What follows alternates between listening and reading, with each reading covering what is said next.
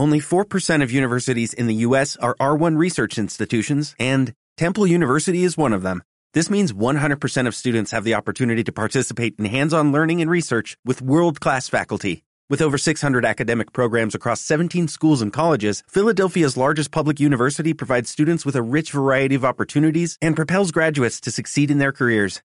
Temple University. Schedule a campus tour today at admissions.temple.edu/visit.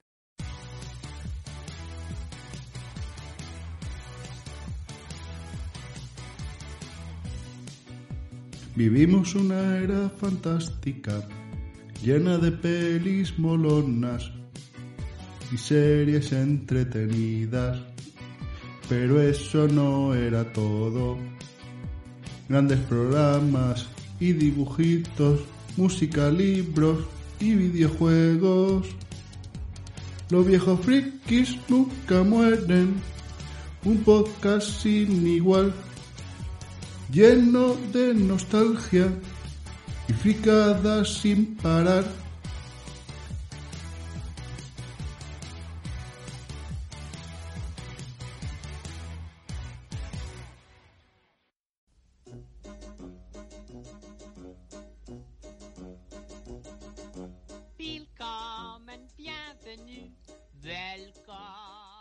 Bienvenidos al 86 programa de Los viejos frikis nunca mueren.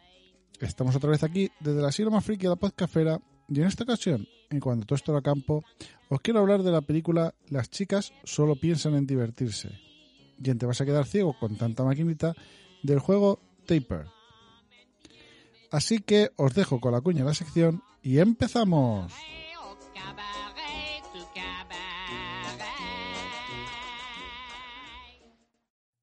Eh, tú. Sí, tú, tú. ¿Cansado de no encontrar esa taza o camiseta con la imagen que más te gusta de tu anime, serie, peli o podcast favorito? Te traigo la solución. Hobby Elks Frex Shop. Tienda especializada en personalización de todo tipo de accesorios, desde tazas hasta camisetas, pasando por chapas, alfombrillas de ratón, etc. Todo con una excelente calidad y precio insuperable. Además, si quieres dar la chapa en tu boda, tienen la mayor variedad de frases y dibujos para ese día tan especial, con la mejor relación calidad-precio.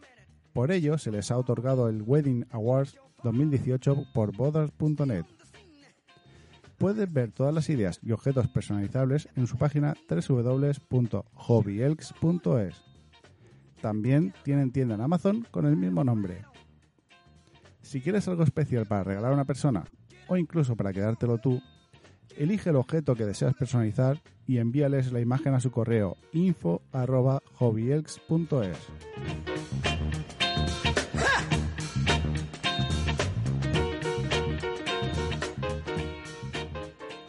cuando todo esto era campo. Del póster de Pamela Anderson en mi habitación. De llamarte al fijo grabarte una canción. Intentando que no hablase el locutor.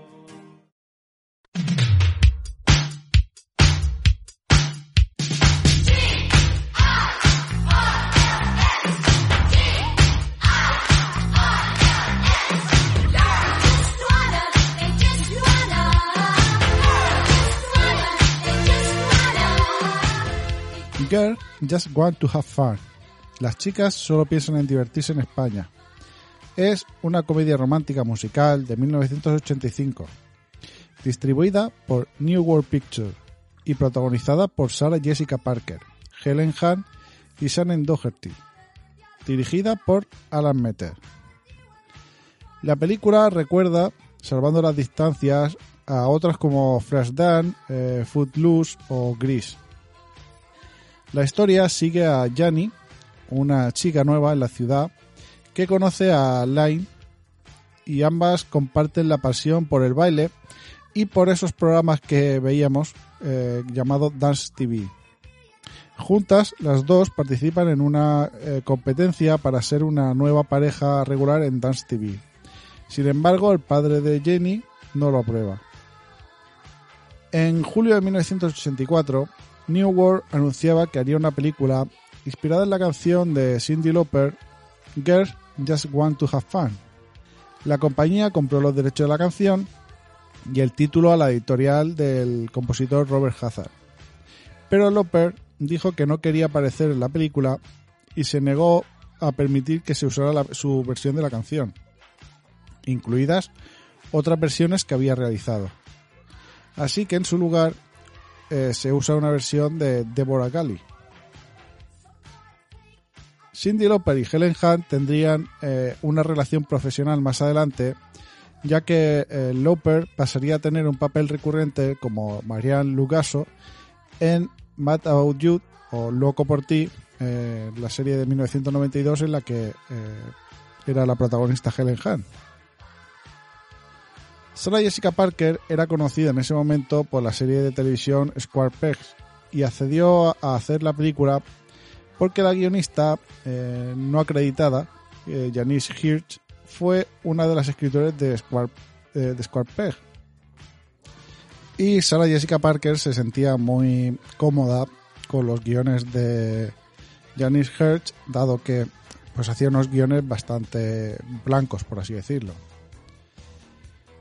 Helen Hunt se presentó eh, para un papel más secundario, eh, pero el director le dijo que Sara quería trabajar con ella. Al enterarse, no dudó en aceptar el papel. Para preparar su personaje, se compró todas las revistas de moda europea que habían en ese momento en el kiosco más cercano. Y luego decidió vestirse con todo lo que no salía en ellas, para crear su propio estilo. Helen Hunt y Sarah Jessica Parker tuvieron algo más en común. Ambas han tenido una relación romántica con Matthew Broderick. Parker y Broderick eh, finalmente se casaron en 1997. Todos los miembros principales del reparto, excepto eh, Shannon Doherty, son mucho mayores que sus personajes. El personaje de Doherty tiene 12 años y ella tenía 13 en el momento de la, de la grabación.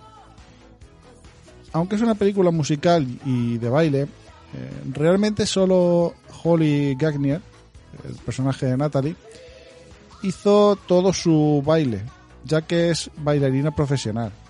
Sarah Jessica Parker eh, se nota que no hace ninguna escena porque siempre se aleja la escena cuando tiene que bailar ella, salvo algún pequeño giro o algún saltito.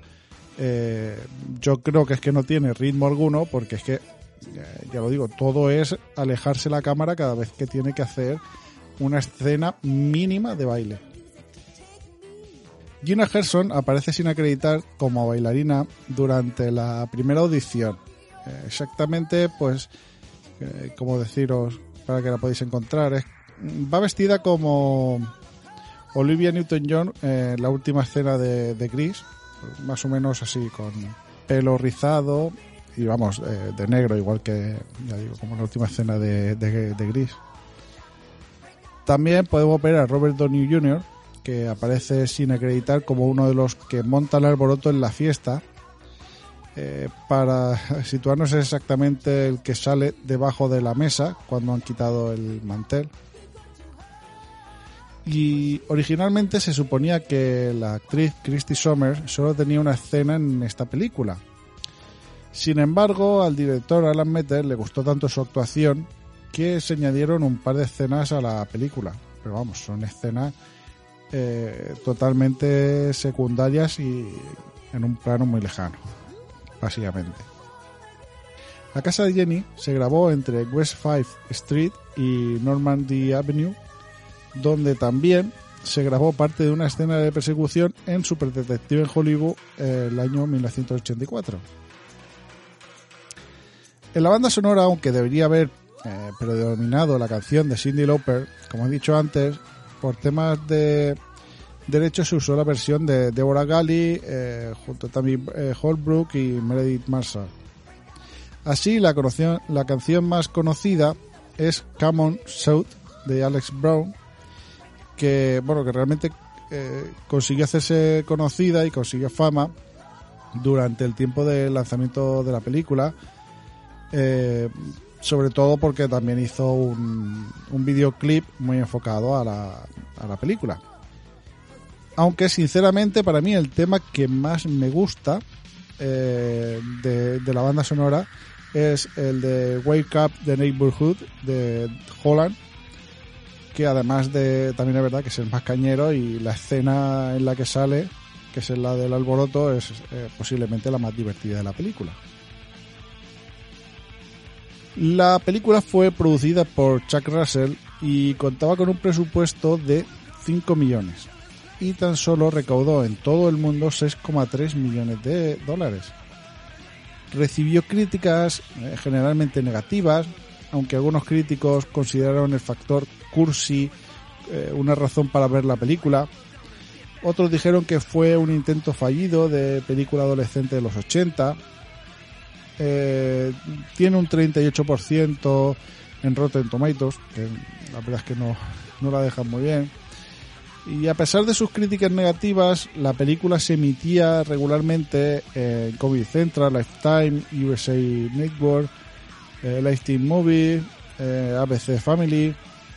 Durante se, se estuvo emitiendo durante muchos años y se ha convertido en una dicen película de culto normalmente, pero yo lo tomaría como una película más bien familiar. Eh, es que la película realmente es una película de adolescentes y es bastante, bastante blanca. Eh, 20th Century Fox y Lexhor Entertainment en 2009 eh, anunciaron que estaban trabajando en un remake de la película y habían contratado a Michelle Morgan para escribir el guion. Pero a día de hoy, 2020, la película no se ha realizado ni tiene pinta de que vaya a aparecer. Para finalizar, la película es una parodia bastante inteligente de los programas musicales que veíamos en los 80-90, o por lo menos lo he reinterpretado a día de hoy así. Eh, sí que es verdad que tiene una interpretación muy buena. Para mí, incluso Helen Hunt en muchas ocasiones le llega a robar las escenas a Sarah Jessica Parker y le come la tostada totalmente. Y bueno, sin ser una grandísima película, mm, es bastante entretenida y te hace pasar un buen rato. En cuanto a envejecer, a ver, no ha envejecido mal porque, a ver, no hay ningún efecto. Sí que, pues es algunas cosillas que te rechinan un poco. Y sinceramente en estos momentos es que está súper difícil de ver. Eh, yo solamente la he encontrado en inglés, subtitulado al español en YouTube y dividida en 10 partes. Que, bueno, siempre eh, teníamos un cachondeo porque eh, cada vez que hacía el corte en la pantalla, pues uno de, uno de 10, dos de 10, tres de 10. Pero bueno, eh, se puede ver. Sinceramente, está bien. Pero yo creo que no merece la pena molestarse tanto en verla de esta manera que os acabo de decir.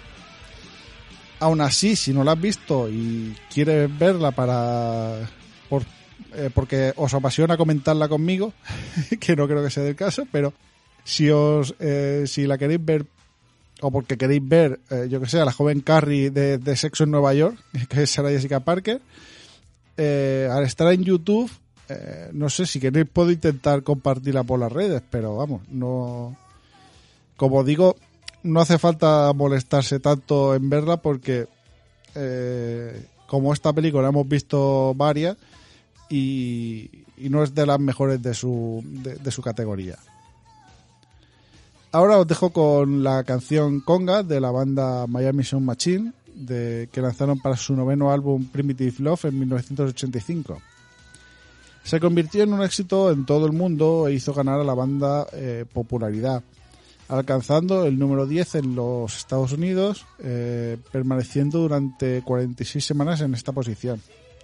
Y alcanzó el número 1 en las listas Pop, Dance, Pop Latino, Soul, Latino y Airplay incluso antes de que se lanzase el sencillo. Conga fue regrabada y mezclada con Doctor Beat en 2001, que fue lanzado por Gloria Estefan. Esta nueva canción fue lanzada como una promoción única en España y se titula Y tu Conga. Además, la hemos podido ver como referencias en series como Futurama, Los Simuladores, Padre de Familia o en la película Jaula de Grillos. Así que después de este inciso, sin más dilación, os dejo con la canción.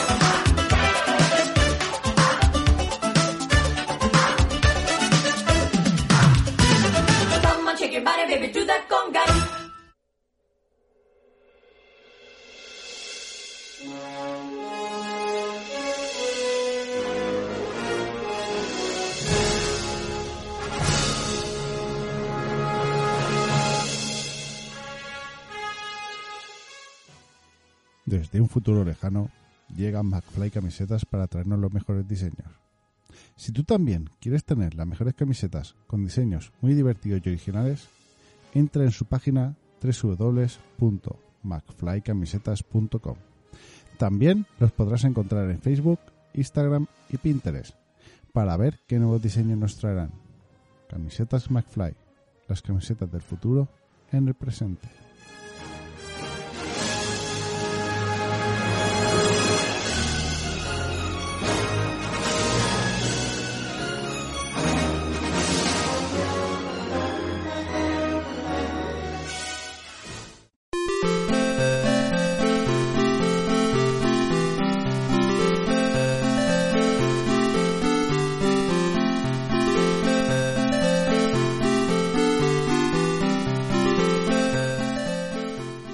Tapper, conocido también como Root Beer Tapper, es un juego arcade desarrollado por Marvin Glass and Associates en 1983 y distribuido por Party Midway. En el juego llevas al superhéroe de los sedientos, un barman, que debe servir cervezas lanzándolas en la barra a clientes que entran. Luego deberás recoger las jarras vacías eh, antes de que éstas caigan y también las propinas que dejan en la barra algunos clientes. El personaje del barman eh, se ve como un regordete bornachón y bigotudo, muy similar a Mario, pero si lo fusionamos con Gambrinus, que se deberá desplazar de barra en barra arrojando las cervezas a los impacientes clientes mientras estos se acercan a nuestro héroe con la intención de echarle una buena bronca si no quedan satisfechos. La versión original fue patrocinada por Anheuser Batch y por ello la versión arcade mostraba un logo de Budweiser, dado que estaba destinado a ser vendido a bares, con reposapiés eh, y también llevaba posavasos.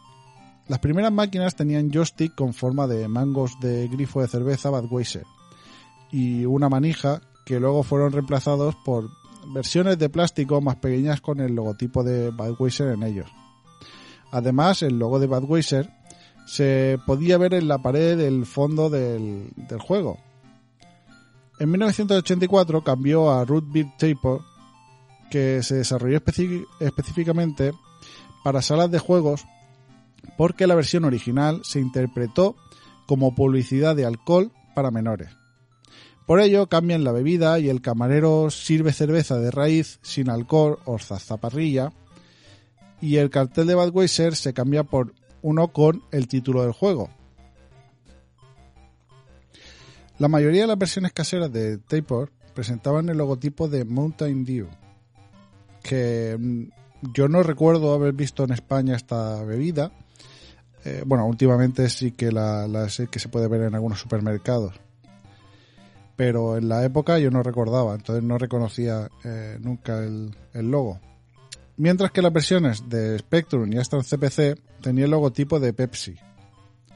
Pero ambas conservaban el personaje principal del juego de arcade original. Los controles constan de un joystick de cuatro posiciones y la pantalla de juego presenta cuatro barras, cada una con un barril en un extremo y una puerta en el otro. Los clientes entran por la puerta y avanzan a lo largo de las barras, lentamente hacia los barriles, exigiendo sus bebidas. El jugador controla a un camarero que debe servir bebidas, que la lanza por la barra para que los clientes las atrapen.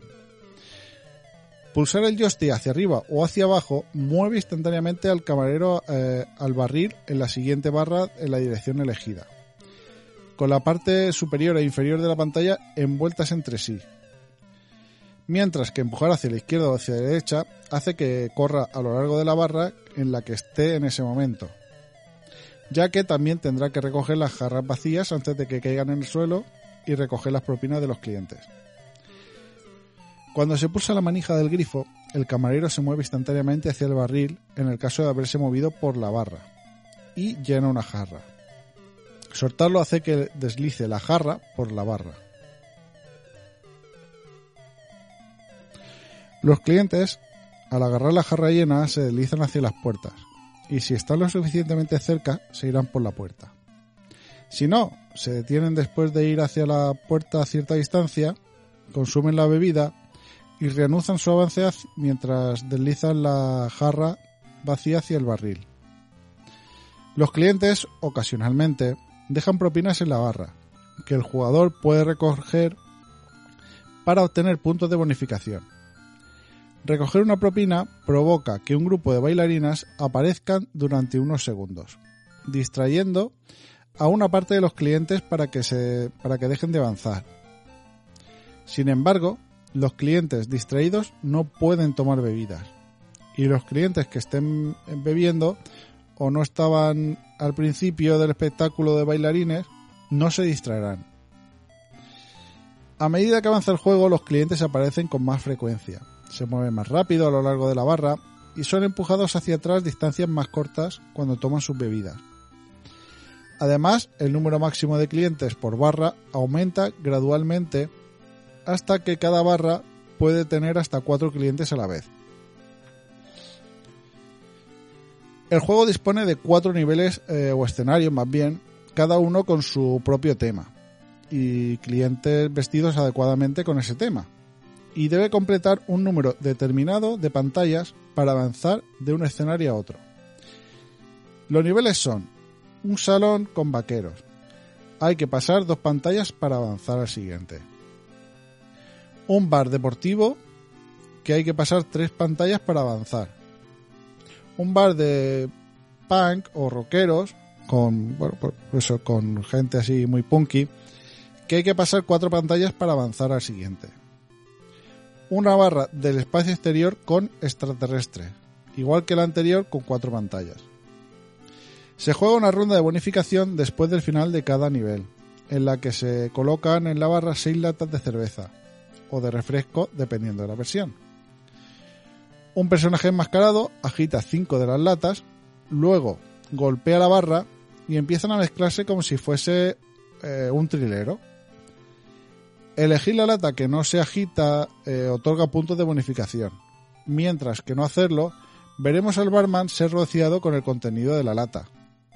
Para demostrarte que no hay trampa, la que no estaba eh, agitada parpadea. Como solía pasar con la inmensa mayoría de los juegos de la época, después de completar los cuatro escenarios, el jugador regresa al inicio de la secuencia y continúa el juego en un nivel de dificultad más alto. Las diferentes formas que hay para perder una vida son las siguientes. El jugador no logra atrapar una taza vacía antes de que ésta llegue al extremo de una barra y se rompa.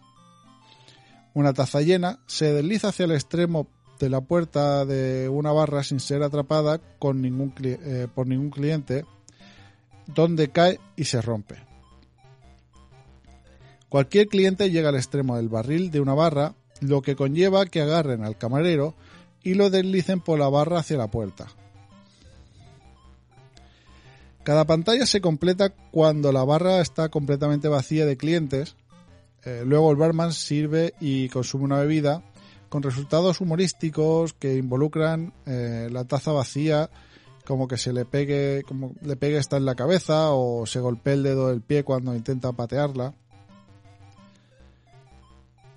En el tema de la banda sonora, el juego incluye canciones como O Susana, compuesta por Stephen Foster, eh, Buffalo Girls, eh, canción tradicional estadounidense, el tema de Budweiser y el Can Can de Jake Offenbach. El resto de la música y sonidos fueron creados por Rick Icaro con un sintetizador Sinclair 2, con eh, un software personalizado escrito por eh, Richard Dictor y el sistema se interconectaba directamente con el sistema de juegos de arcade, por lo que los sonidos eran fieles a las capacidades del hardware. Tripper fue llevado a Apple II, Atari, eh, BBC Micro, ColecoVision, Commodore 64, MSX, Spectrum, IBM, eh, Astra CPC y la versión Root Beat Taper se ha incluido en varios recopilatorios para Nintendo 64, PlayStation, PlayStation 2, eh, Xbox, GameCube, eh, para ordenador, PlayStation 3, eh, Xbox 360. Además, también hay una amplia variedad de clones también en algunos juegos como eh, minijuego, aparece como en eh, con llamado Nuka Taper que se incluye en Fallout 76, eh, con un minijuego con gráficos eh, más ambientado en el universo de Fallout. Y en 2011 se lanzó una reinterpretación del juego para dispositivos móviles Taper que se llama Taper World Tour, donde vas recorriendo bares con escenarios de todo el mundo. Bien, que se- eh, quien se haya escuchado varios de mis podcasts eh, ya sabrá que la versión que yo jugué en su día fue la de Spectrum. Para adaptar esta versión utilizaron un popurrí de programadores y grupos desde eh, Ocean hasta expertos en arcades subcontratados. En esta versión encontrábamos ciertos problemas ya que a veces coinciden los gráficos de los clientes uno sobre otro, por lo que tendremos dudas de que cuántos son realmente. Además se producen parpadeos e incluso la desaparición de gráficos, pero al mismo tiempo pues eh, le añade cierto aliciente, mm, pero con un, e- con un efecto molesto, ¿no? Eh, pero después eh, su punto fuerte era la que, que tenía yo creo que la mejor respuesta del juego a, a las acciones porque se lograba eh, un movimiento muy fluido y una respuesta del teclado eh, totalmente fiable así que los fallos eh, serán únicamente culpa nuestra porque tener esa respuesta tan buena mm, solamente pod- podríamos fallar si era por culpa nuestra hay que decir que quizá no aquí, pero el barman de Taper es un personaje muy popular fuera de nuestras fronteras.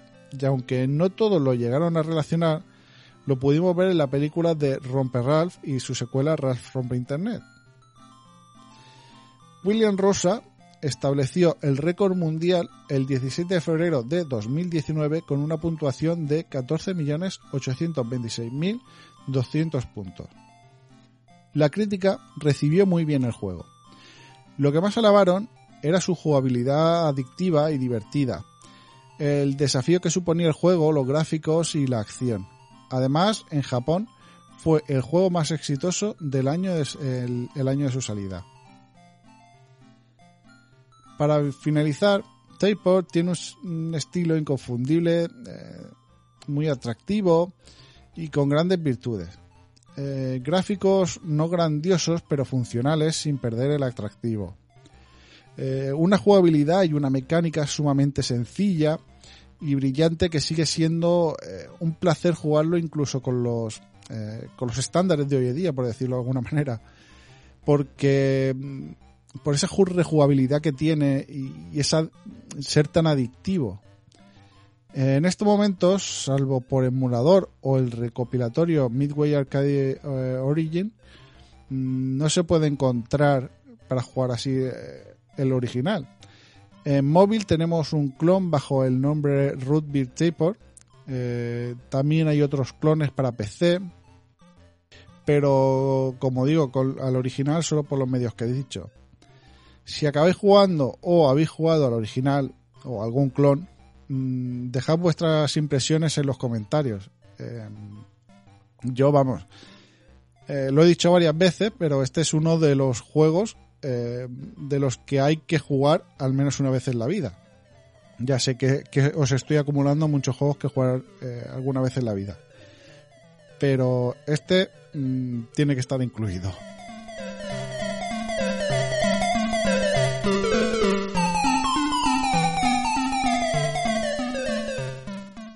¿Y qué pasa, tronco?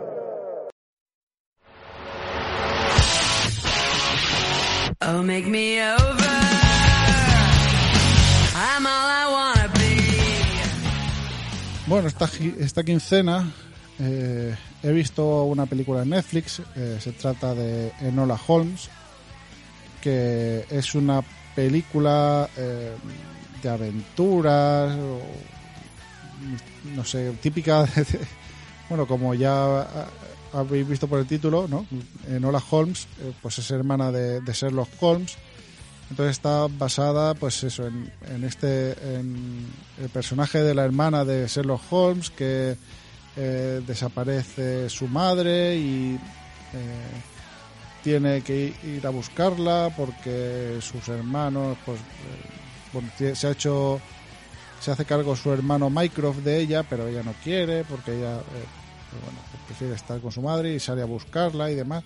Y bueno, pues tienes una serie de aventuras eh, que están bastante, bastante divertidas, eh, tratándose, viéndola desde el ámbito de que es una película, yo creo que más bien adolescente de, eh, pues eso, del género de Sherlock Holmes.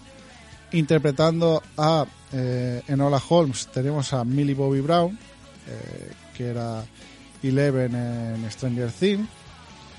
Eh, y luego como Sherlock Holmes tenemos a Henry Cavill, que es el, eh, el último Superman que hemos estado viendo.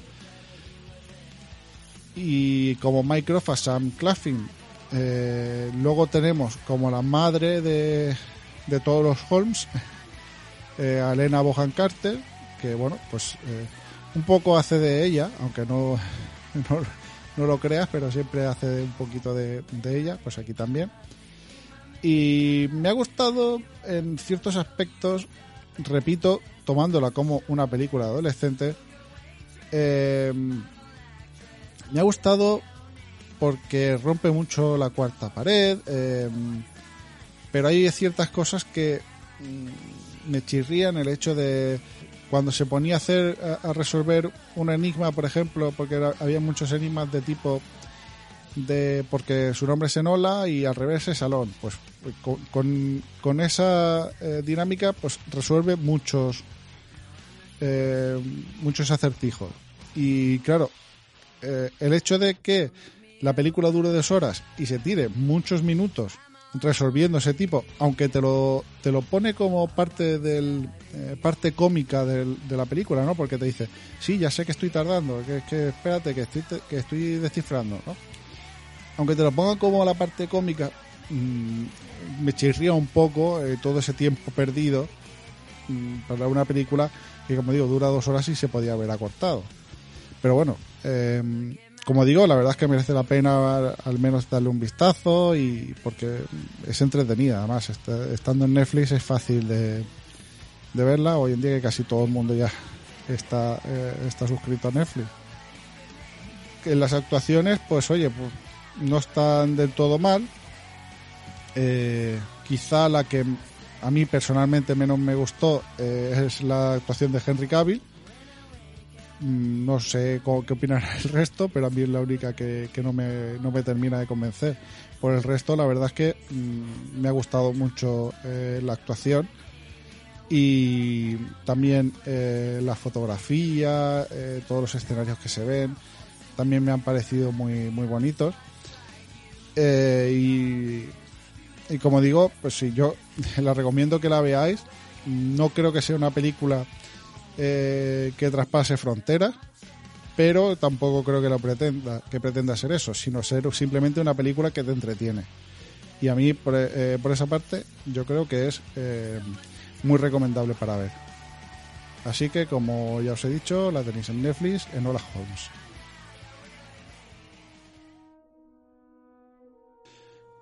También he visto una serie eh, animada. Eh, se trata de Jurassic World Campamento Cretácico.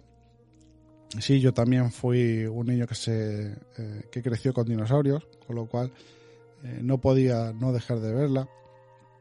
La serie nos narra que bueno son unos adolescentes que los llevan a un campamento. Bueno, uno ha ganado, cada uno ha ganado eh, su participación en este campamento de forma diferente.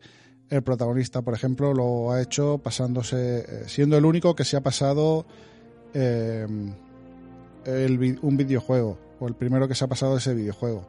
Que esto ya, ya, ya hablé de una película muy parecida a ella, a ver si os acordáis de cuál era. Asisten a este campamento donde, pues eso, están en, en la isla, creo que era la isla de Nublar, sí, la isla de Nublar porque era la misma de Jurassic World. Y deben unirse para, pues eso, para para estar cuidando dinosaurios y la aventura de eso, pero bueno, eh, como siempre, son niños adolescentes eh, y pues, pues siempre hay, hay eh, ciertas normas que, se, que no se cumplen y bueno, y tratándose de, de Jurassic World, pues como ya eh, os imagináis, pues siempre hay catástrofes que parece que no aprenden. Eh, decir que eh, yo creo que no se dice desde el principio dónde estaría cronológicamente dentro de la saga Jurassic Park o Ju- Jurassic World. Y no se ve hasta bastante avanzado. Mm, Entonces no quiero decir dónde está cronológicamente, pero sí que forma parte del universo eh, Jurassic Park y Jurassic World. Eh, con lo cual, si os gusta mucho la saga, eh, también es recomendable. Sí que es verdad que no pone que es un más 7, pero yo creo que es porque mm, pasamos del más 7 al más 13 y para más 13, como a lo mejor es muy mayor, pero para más 7 yo lo veo para muy pequeños, porque eh, hay escenas y situaciones que para un 7, 8 años pues no la termino de ver. 9, 10 quizás sí, pero entonces claro, como se queda ahí en medio entre, entre los 7 y los 13, yo creo que han puesto el más 7 por ello. Eh, aún así, si eres, mayor como yo y eres un yayo friki, pues obviamente eh, te va a gustar y más si te criaste viendo dinosaurios. La animación, eh, bastante buena. eh, es, de animación en 3D y, la verdad es que está, está bastante conseguida. Sí que es verdad que hay ciertas cosas que mm, me tienen, no sé cómo decirlo, que me chirrían un poco porque eh, hay veces que ves dinosaurios y ves a los personajes y las dimensiones como que mm, no me parecen como muy bien eh, logradas. Como que de repente ves el dinosaurio que es más pequeño de lo que debería ser o, ves a un personaje demasiado grande en comparación al dinosaurio. Pero por el resto la verdad que está, está bastante divertido y se te pasa enseguida la verdad es que a mí me ha, gustado mucho y, y bueno, de momento es una temporada, no sé si habrá más, pero mm, está, está bastante bien. Eh, también, como, como la anterior, Jurassic World Campamento Cretácico la podéis encontrar en Netflix.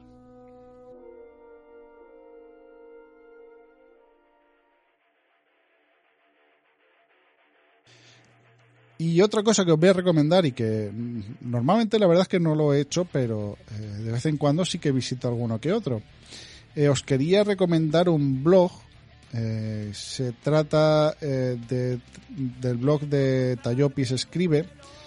Es un blog que habla, pues eso, es un es bastante friki como, como un servidor y pero friki de eh, pues también de, de los retro por así decirlo ¿no? de años 80 90 y bueno pues eh, pues habla de de cosas que ha visto de cosas que ha jugado y yo lo conocí cuando eh, el de el chico de arqueología Nintendo arqueología Nintendo el podcast que hablé eh, en el anterior podcast compartió un- una entrada que hizo eh, eh, este chico Tayopis, que si bueno si lo queréis buscar en Twitter es arroba Tayopis.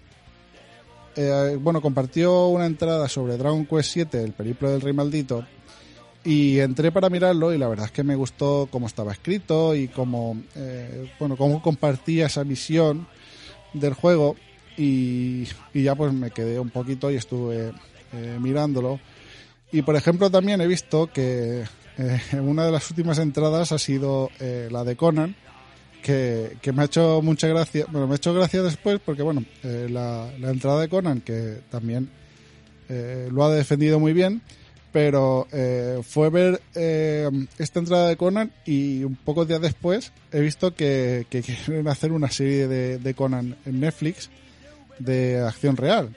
Entonces he pensado, digo, "Joder, a ver si es que Tayopis es eh, un influencer que está promoviendo que se, que se cree, ¿no? Qui- Quizás sea casualidad, pero, pero me ha chocado eh, eh, bastante. Eh, como digo, la verdad es que está muy, muy bien escrito y el blog, la verdad es que está, está genial. Como digo, el- lo podéis encontrar en Twitter como arroba tayopis o el blog es www.tayopis-escribe.com. Eh, como os digo, lo recomiendo a todos los que a todos los que escucháis el podcast porque vamos, él ya como digo, habla también de una cultura eh, de los 80, 90 que vamos y, lo, y la forma en la que lo narra eh, la verdad es que está bastante bien. Así que os lo recomiendo. Bueno, acaba de salir eh, para los usuarios de Switch y que tengan una suscripción de Nintendo Switch Online el Super Mario Bros. 35, eh, que es este juego muy parecido a Tetris 99 en el que tienes que competir contra 99 personas jugando al Tetris.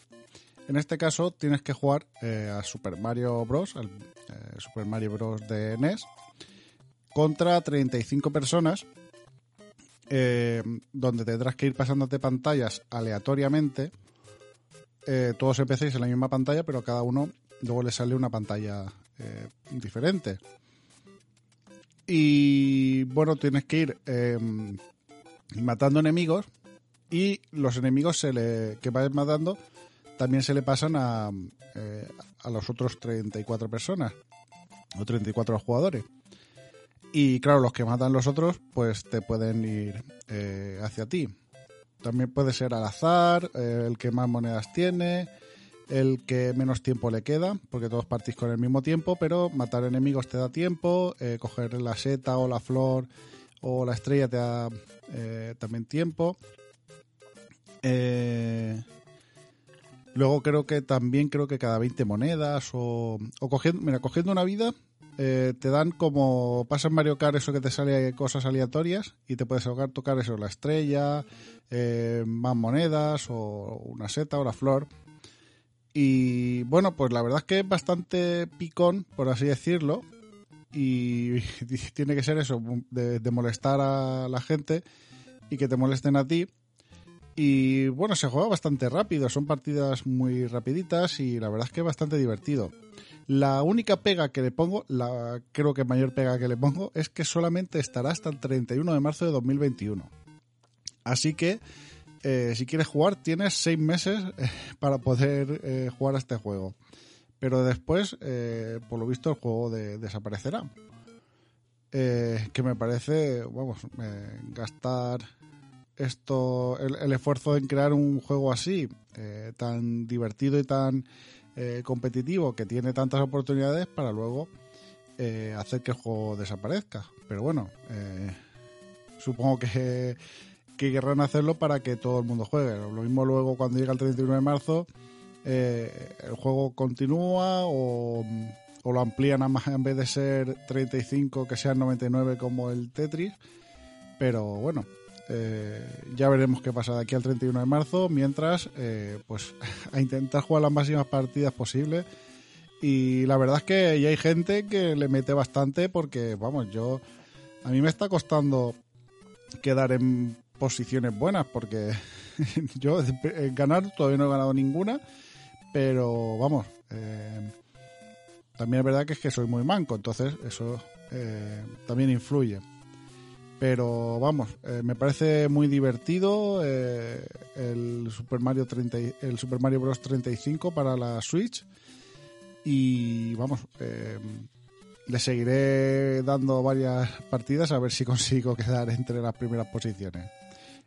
Muy recomendable que juegues y si queréis echar una partida conmigo y ganarme, pues ya decídmelo para cambiarnos los códigos y poder hacerlo.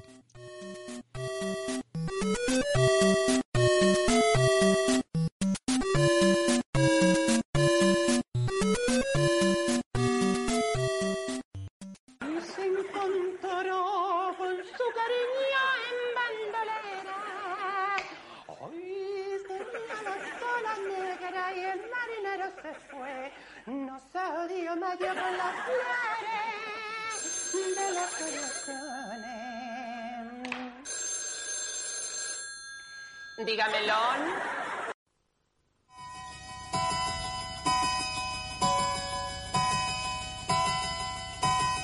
Cuéntame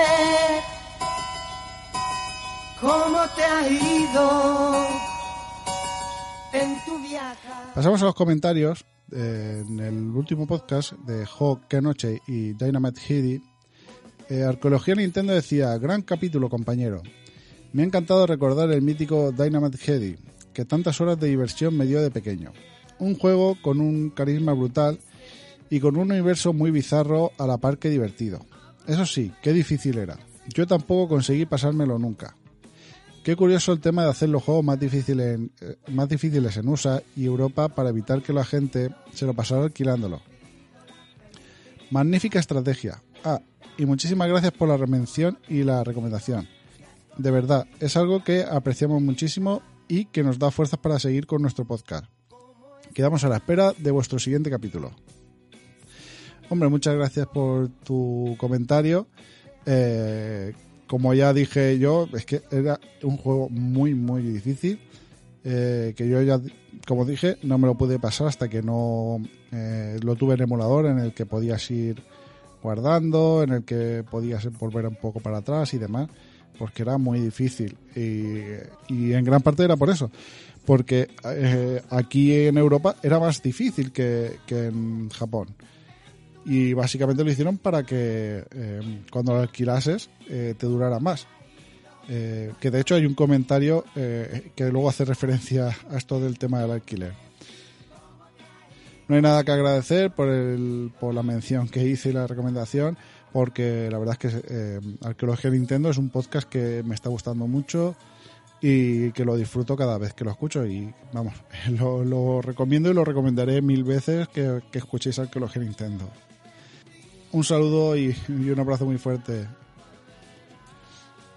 Dakipin decía, bueno, ¿cómo me tienes con la canción de azul y negro? Vamos. es que es un temazo del me estoy volviendo loco. Eh, vamos, azul y negro es que lo petó eh, en los 80 y en los 90 eh, hasta su disolución prácticamente. eh, porque, vamos, eh, hacían unos temas, la verdad es que a mí me gustaban mucho y te hacían un poco como las canciones de Rafael Acarrá, que te mueves aunque no, no quieras, Te- pero tienen ese ritmo que hacen que, que las bailes. Un saludo y, y un abrazo muy fuerte de aquí, Pin. Buscando peli decía, la canción de Me estoy volviendo loco me ha dejado de esa manera, lol. Ese Dynamite Heady tenía muchas variantes de cabeza por todas las que has mencionado. Hablando de nombres parecidos, me encontré con la portada de un Dynamite Duke. Dime si eso no es un plagio total de Iván Drago. Jaja, un gusto tenerte de vuelta. Hombre, la canción Me estoy volviendo loco, sí, la verdad es que te deja un poco eh, de esa manera. Eh, sí, es verdad que tenía muchas más variantes de las que nombré. Eh, de, de hecho, dije que habían eh, 15 ponía la portada, pero eran 18 y bueno, no sé si recordé, si nombré eh, aproximadamente la, la mitad. Eh, pero claro, no quería eh, hacer todo el podcast solamente nombrando las cabezas.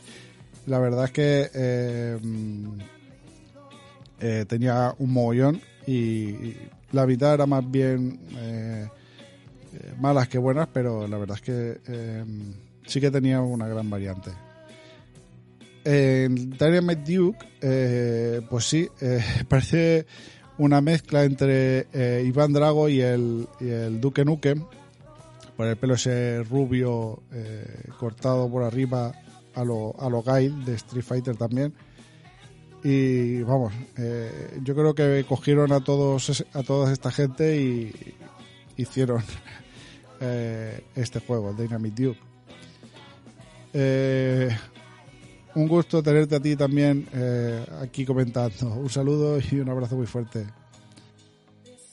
Gaibras decía, ole esa música de los azul y negro. Uno de mis grupos de la infancia, de los que tenía todos sus discos, y que muchos años después se me abrieron las puertas del cielo al ver en una tienda una recopilación en CD. dos discos, uno con las canciones de su época y otro con las mismas canciones pero remasterizadas y mejoradas. Me estoy volviendo loco, me estoy volviendo loco, estoy volviendo loco poco a poco, poco a poco. Mi preferida era Fu Manchu. Bueno, que me voy por las ramas. Gracias por el programa, Raúl. Un abrazote. Sí, la verdad es que Azul y Negro tenía eh, unos temazos muy, muy chulos. Dices que tu preferida era Fumanchu, la verdad es que tiene eh, un rimbillo, sobre todo ese eh, recurrente que tiene na na na na na na na na na na na na na. La verdad es que está está súper súper chulo. Eh, lo recuerdo porque también es verdad que las estuve escuchando porque eh, quería poner algo de azul y negro en el podcast anterior y entonces estuve entre me estoy volviendo loco eh, Fumanchu y la Torre de, de Madrid. Y por eso me, me, me, acordaba, lo tengo todavía en la cabeza. La verdad es que, como dije, Azul y Negro, que habían sido eh, pioneros en muchas cosas en- tecnológicamente eh, musicales, eh, la verdad es que eh, tenían unos temazos eh, instrumentales sobre todo que, vamos, eran brutales. A mí, a mí también me, me encantaba, me encantaba y encima eran de mi tierra, o sea que, ¿qué más se puede pedir? Muchas gracias por el comentario, Gaibras. Un abrazo. Soccer Kicks decía, ahora mismo no recuerdo si llegué a jugar a Dynamite Heady. Sobre 1992 a 1995 alquilaba muchos juegos de Mega Drive y algunos me daba tiempo pasarlos sin continúe. Ya que estamos te hago una petición, para cuando sea, pero es porque sé que te gustan fijo. Role Playing Games en 8 y 16 bits. Hasta Final Fantasy VII en Play solo había jugado a los de Mega Drive y algunos de Master System, pero a ninguno de Nintendo, a pesar de que me la cambiaron a veces por la Master. El mejor que recuerdo es el Fantasy Star 4, que era la competencia de los Final Fantasy. Un abrazo para ti, no para Cadmi, por Milenia.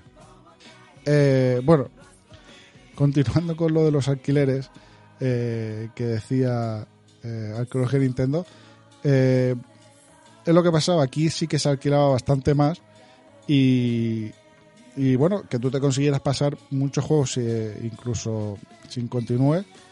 eh, en, la, en la época de los 92-95, la verdad es que eh, es bastante considerable por eso, porque eh, por aquí los hacían más difíciles para que la gente o los tuviera que realquilar o una vez los alquilaba tuviera que, que acabar comprándoselo para poder pasárselo. Entonces, que, como digo, eh, es bastante un hito bastante importante el haberlo conseguido. Hombre, la petición que me lanzas, eh, la verdad es que mm, lo voy a tener en cuenta porque eh, juegos de RPGs de 8 y 16 bits eh, a mí me gustaban. También es verdad- que me gustaban más los de Mega Drive. Hay uno en especial que me gustaba muchísimo.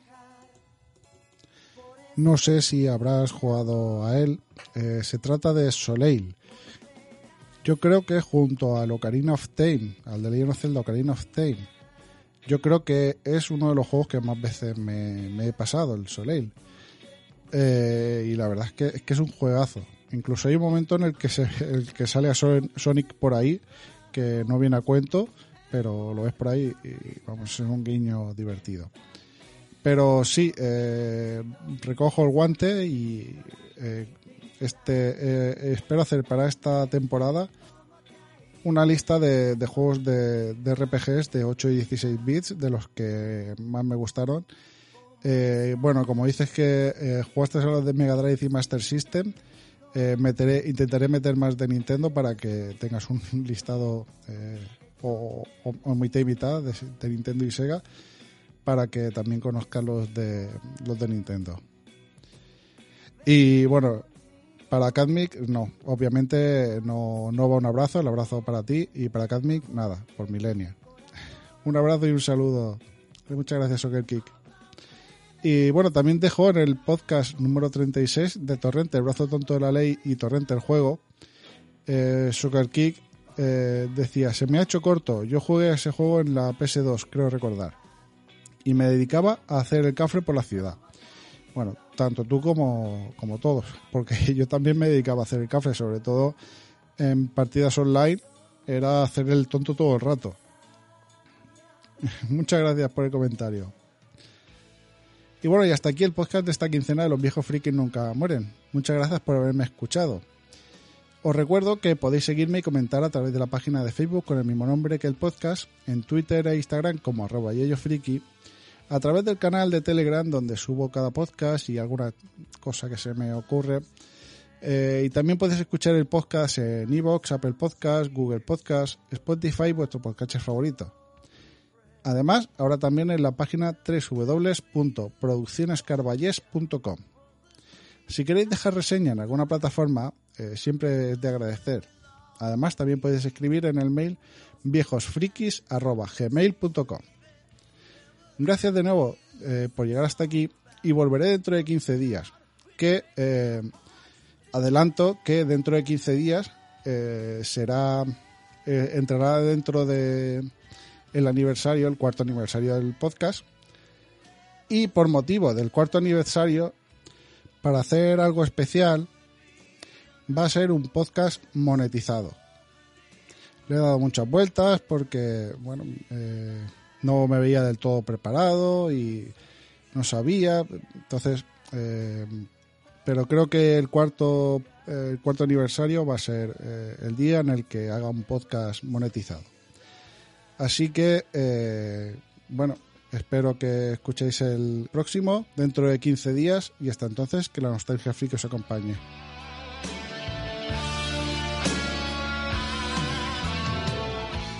El Yayo Friki. Ya se tiene que marchar, pero volverá muy pronto. Con contenidos curiosos. Los viejos friki nunca morirán. El Yayo Friki. No podcast grabará cada quincena con vosotros. Traerá nostalgia para todos. Y en iBox e iTunes lo podrás escuchar.